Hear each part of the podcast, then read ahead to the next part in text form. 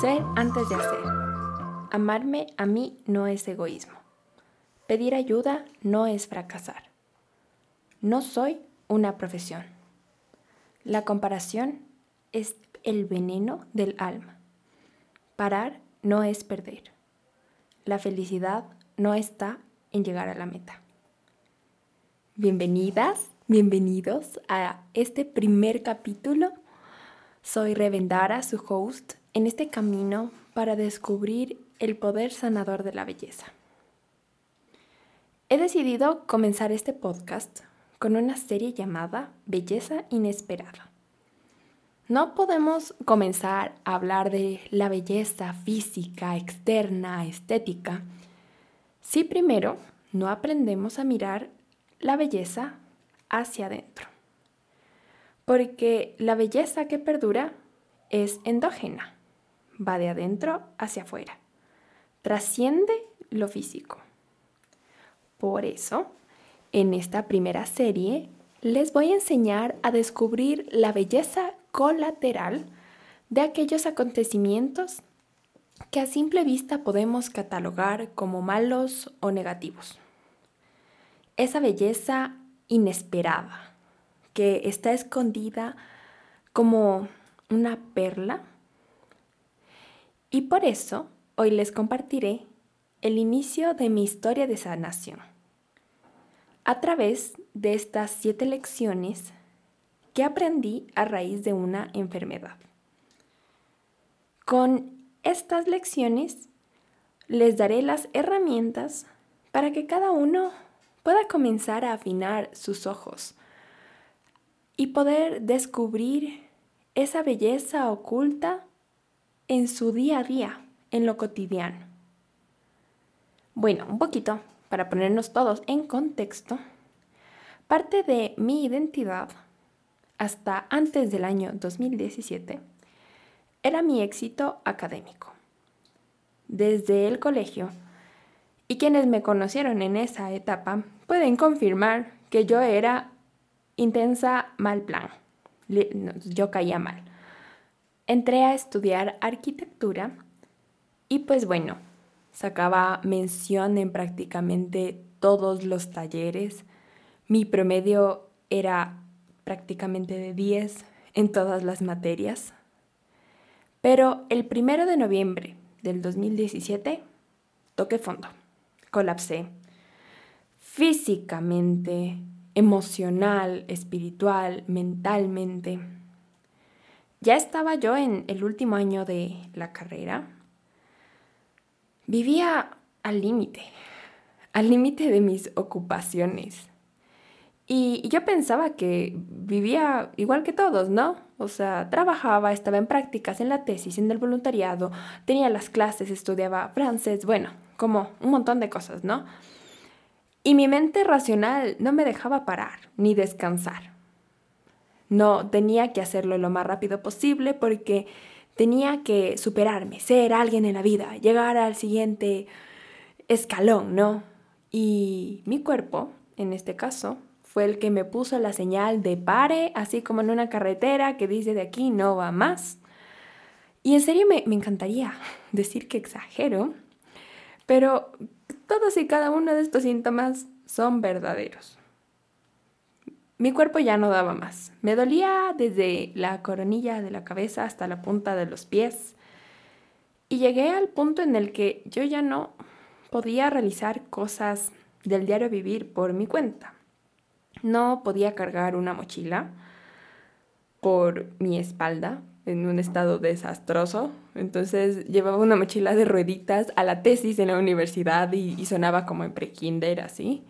No podía estar sentada o en una posición porque me comenzaba a doler todo. No podía subir grada rápido, no podía caminar rápido porque me quedaba sin aire, comenzaba a marearme, me dolía el corazón, tenía unas punzadas que yo sentía literalmente que me iba a morir ahí. O sea, me iba a dar un paro cardíaco, me iba a morir, me faltaba el aire, me, me desvanecía, me desmayaba y por ende yo ya no podía manejar sola, yo ya no podía andar sola por las calles porque tenía miedo, tenía miedo de lo que podía pasarme. Estaba tan metida en el éxito que llegué al extremo de no ir a un viaje con unos amigos que yo tenía planeado en el feriado de noviembre. Aquí en Ecuador hay un feriado largo, entonces uno siempre viaja y yo tenía el viaje planeado y después no fui porque tenía que hacer la tesis y me quedé haciendo la tesis, igual no, no logré avanzar porque estaba tan colapsada. Y ese día abrí los ojos y dije, ok, si esto no, o sea, si no acabo con esto, esto va a acabar conmigo. Pensé, o sea, en serio, he tenido todo lo que yo había soñado, lo que pensaba que tenía que hacerlo. ¿Y a costa de qué? O sea, a costa de mi vida he ganado tantas cosas, pero esto va a matarme. ¿De qué me servía?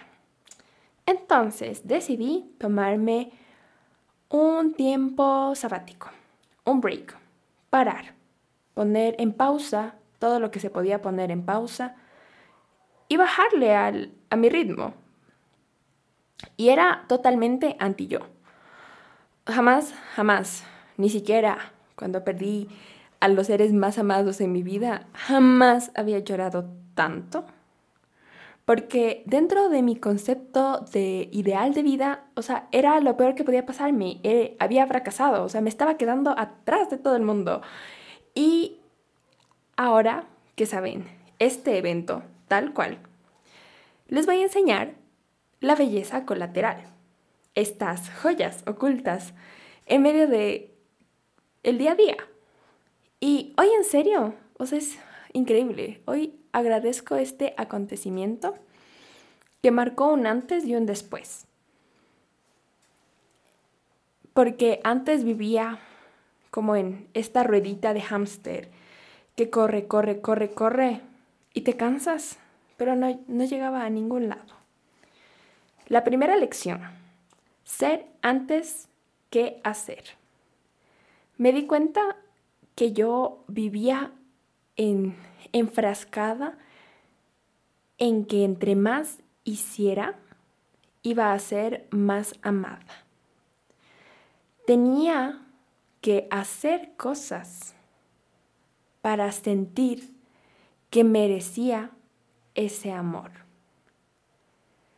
Y me di cuenta, solo cuando ya no pude hacer cosas, que soy amada por quien soy. No tengo que ganarme el amor de otros con mis éxitos académicos o profesionales. Y esta verdad me da la libertad de saber que no voy a perder a quien verdaderamente me ama si no logro mi lista perfecta tal cual lo había imaginado y planeado de qué voy a lograr en 5 años, 10 años, 15 años. La segunda, amarme a mí no es egoísmo. Y esto nace del mal entendimiento de lo que significa amar. Tal vez a muchos nos enseñaron que siempre deben ir primero los demás. Y yo en el último vagón del tren olvidado que solo si sobró tiempo y fuerzas, pues puedo acordarme de mí. Y la verdad, eso no funciona. Porque para vivir para los demás, no podemos vivir causándonos daño a nosotros mismos. Yo no puedo dar lo que no tengo. Entonces, si de verdad quiero amar, debo comenzar amándome a mí misma. Y tal vez para algunos esto sea un concepto tan choqueante que tengan que comenzar diciendo, ok, no me voy a hacer a mí lo que no le haría a otra persona. Y amarme a mí es amar a los demás aprenderme a ver tal cual soy, sin máscaras, con mis luces y mis sombras. El tercero, pedir ayuda no es fracasar. Es súper fuerte y extraño este concepto dentro de una sociedad cada vez más individualista. En la carrera es tan fácil, bueno, no solo en arquitectura, en la vida en general, em, lograr tus objetivos a costa de pasar encima de los demás es muy común. Y eso nos puede hacer pensar que tenemos que hacerlo solos. Yo pensaba que ser vulnerable, el pedir ayuda, era fracasar.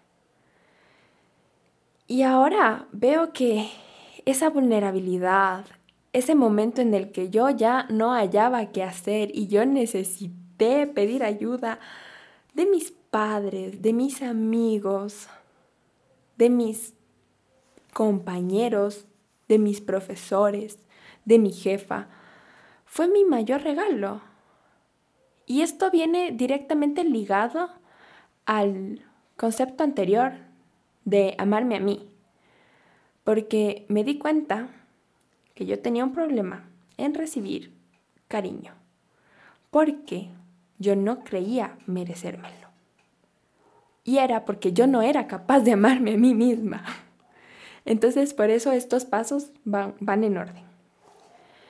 El cuarto yo no soy una profesión, no soy un trabajo. Y esto no define mi, mi valor.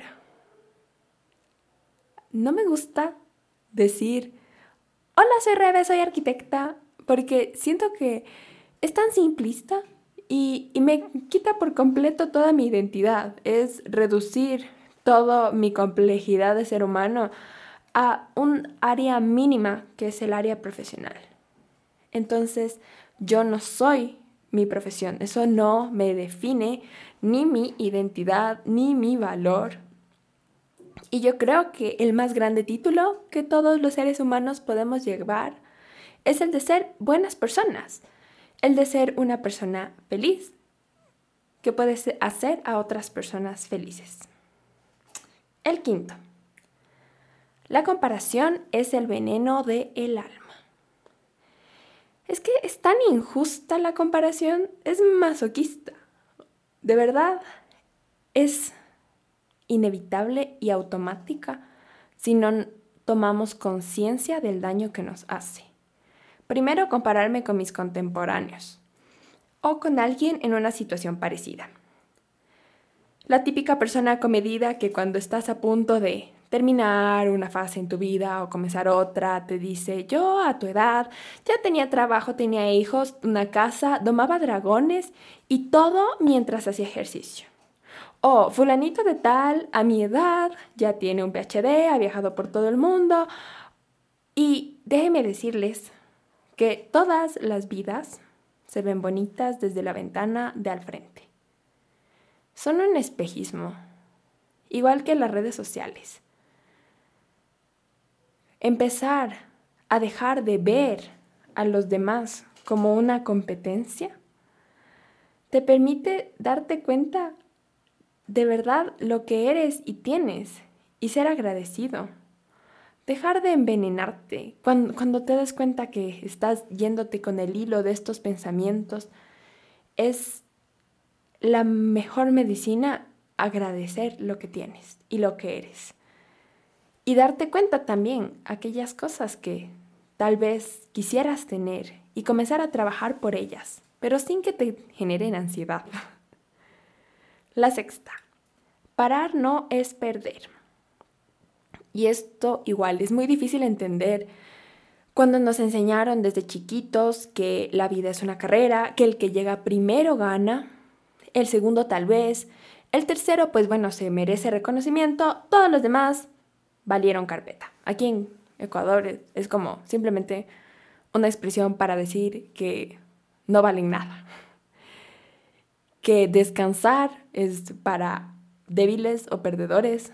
Esto es muy común en arquitectura, Dios mío. O sea, inclusive en las entregas, el sistema está diseñado para perpetuar este comportamiento en el que te dicen, uy, no, dormiste. O sea, tipo, qué bien que no hayas dormido. Así es como deben hacerse las cosas. Tienes que acabar tu vida, tu salud, para poder lograrlo. Y el comenzar a entender que si vivo en esta ruedita de hámster, no puedo vivir el presente. Puedo mirar hacia atrás en mi vida y pensar que yo corría, o sea, corría haciendo, haciendo, haciendo muchas cosas sin preocuparme por lo que yo era.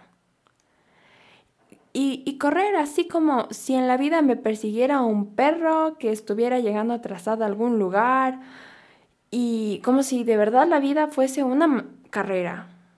Pero la verdad no, es una maratón, una maratón de resistencia en la que se aplica la séptima regla, que es la felicidad no está en llegar a la meta. Va sino en disfrutar el camino. Porque no gana el que llega primero. Perdón, porque cuánta gente ha llegado primero y aún así ha sido infeliz. A mí me encanta, me encanta bailar y en la academia de salsa donde estudiaba había un, bueno, donde practicaba salsa, ahí había un letrero que decía, no es mejor bailarín el que tiene los mejores pasos, sino el que lo disfruta más. Y es eso, saber que no te sirve de nada llegar a la meta si no disfrutaste el proceso. Y que en esa meta no va a estar tu felicidad. Y así es comenzar a vivir para mí. Esa es la libertad de ya no vivir para cumplir las expectativas que yo pienso que tienen los demás de mí. Y es súper fuerte porque a veces podemos vivir intentando cumplir estas expectativas que pensamos que otros tienen de nosotros. Y la verdad ni siquiera los tienen. Entonces, ahora que les he compartido estos siete aprendizajes de mi experiencia negativa, entre comillas, ¿Qué herramienta me ayudó a tomar conciencia de todos ellos? Les dejaré en la descripción de este audio la herramienta que a mí me ayudó a poder cimentar estos aprendizajes.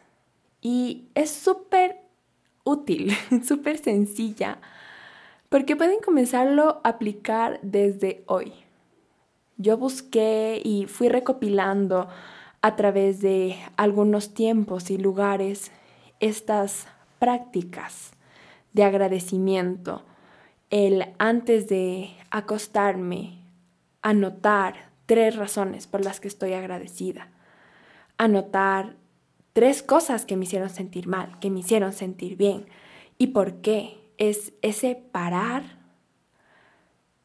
y cuestionarme ¿Por qué hago lo que hago? ¿Por quién lo estoy haciendo? ¿De verdad quiero esto para mi vida? Es increíble esta herramienta de parar para salir del piloto automático. Y como les digo, no es necesario tomarse un tiempo sabático para aprender a parar en su día a día. Todos tienen un momentito en la noche en el que procrastinan viendo el celular. Pueden, tal vez, aprovechar este tiempo, mirar atrás, desconectarse del mundo para reconectarse con su esencia, con lo esencial. Entonces, en este documento que les comparto, bueno, tengo lo que les cuento, pero mucho más, porque yo me di cuenta que no era solo cuestión de aquietar mi mente, sino también de aquietar mi cuerpo, aquietar mi espíritu. Y he podido aprender técnicas para poder hacerlo en conjunto. Claro, esta es una herramienta, es una propuesta que cada uno la puede adaptar y mejorar de acuerdo a su necesidad y circunstancia. Pero espero que les pueda ayudar a poder comenzar a descubrir esta belleza colateral de cada evento en su vida. Y es maravilloso, se van a dar cuenta que están rodeados de belleza que no habían visto porque estaban en piloto automático.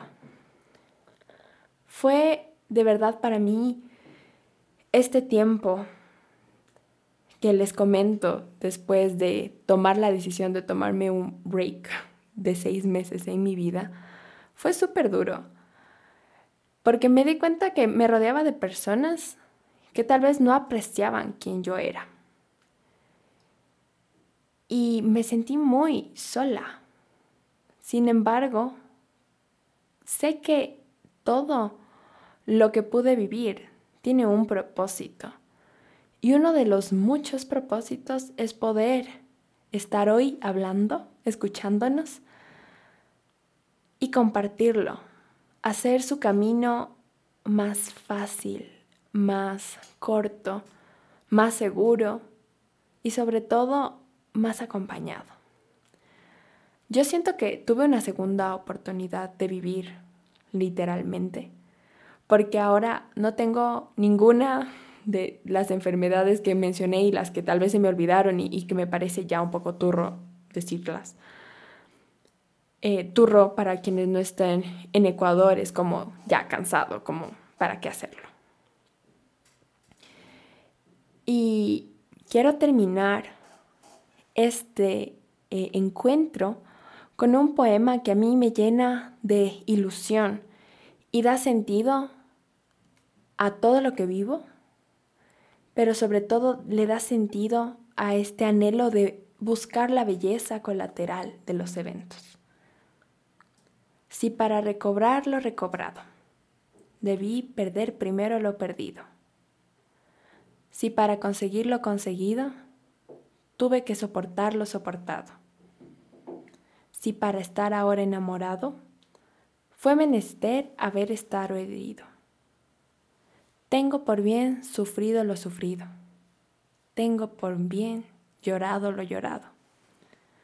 Porque después de todo he comprobado que no soy goza bien de lo gozado, sino después de haberlo padecido.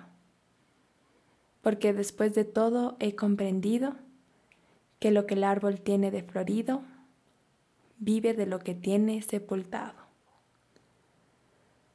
Para mí esto significa que la belleza de la flor que soy ahorita y de todo lo que está floreciendo en mi vida está oculta y está cimentada en todas aquellas experiencias que tengo sepultadas.